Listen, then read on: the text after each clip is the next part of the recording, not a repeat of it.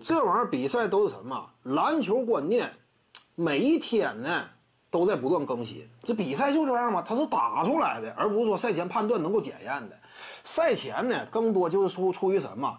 这个就是你依据以往的经验得出一种推导，但是它不代表未来吗？有可能时代的齿轮啊，现在迅速滚滚向前，那这已经发生改变了。时代这个背景因素呢，正在调整。年轻一伐呀，展现出来的赛场之上啊，这样一种挣脱限制器的这样一种表现，说白了，就今年季后赛首轮打完呐，三大超新星跟以往给我们留下的观念印象完全不一样。这属于什么？这些球员到了特定的时刻，完成了自我升华。也就说什么呢？其实他们现阶段的实力等级已经高于之前赛前的判断了。你比如说啊。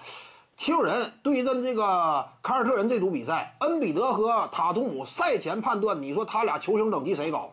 恩比德高。但是呢，这就是到了一个关键节点，球员呢形成了自我的迭代，能力得到了提高，这就今时不同往日，对不对？运动员嘛都是不断成长的，一开始阶段人家也不可能一下生就极其全面，往往都需要啊。走好每一步，在关键的某些回合当中呢，让自己整体的实力等级得到升华，这就是现现状吗？这几位都是呀。之前东契奇你也很难说拿他跟谁啊，什么莱昂纳德之类的赛场统治力比肩呐。但是现在人家基本上就做到了，我正面跟你刚一下，我整体球队的实力可能说比你差，个人场上无论是把握性还是其他各个方面不太逊色了。这就实力，人家已经得到进化，那没有办法嘛。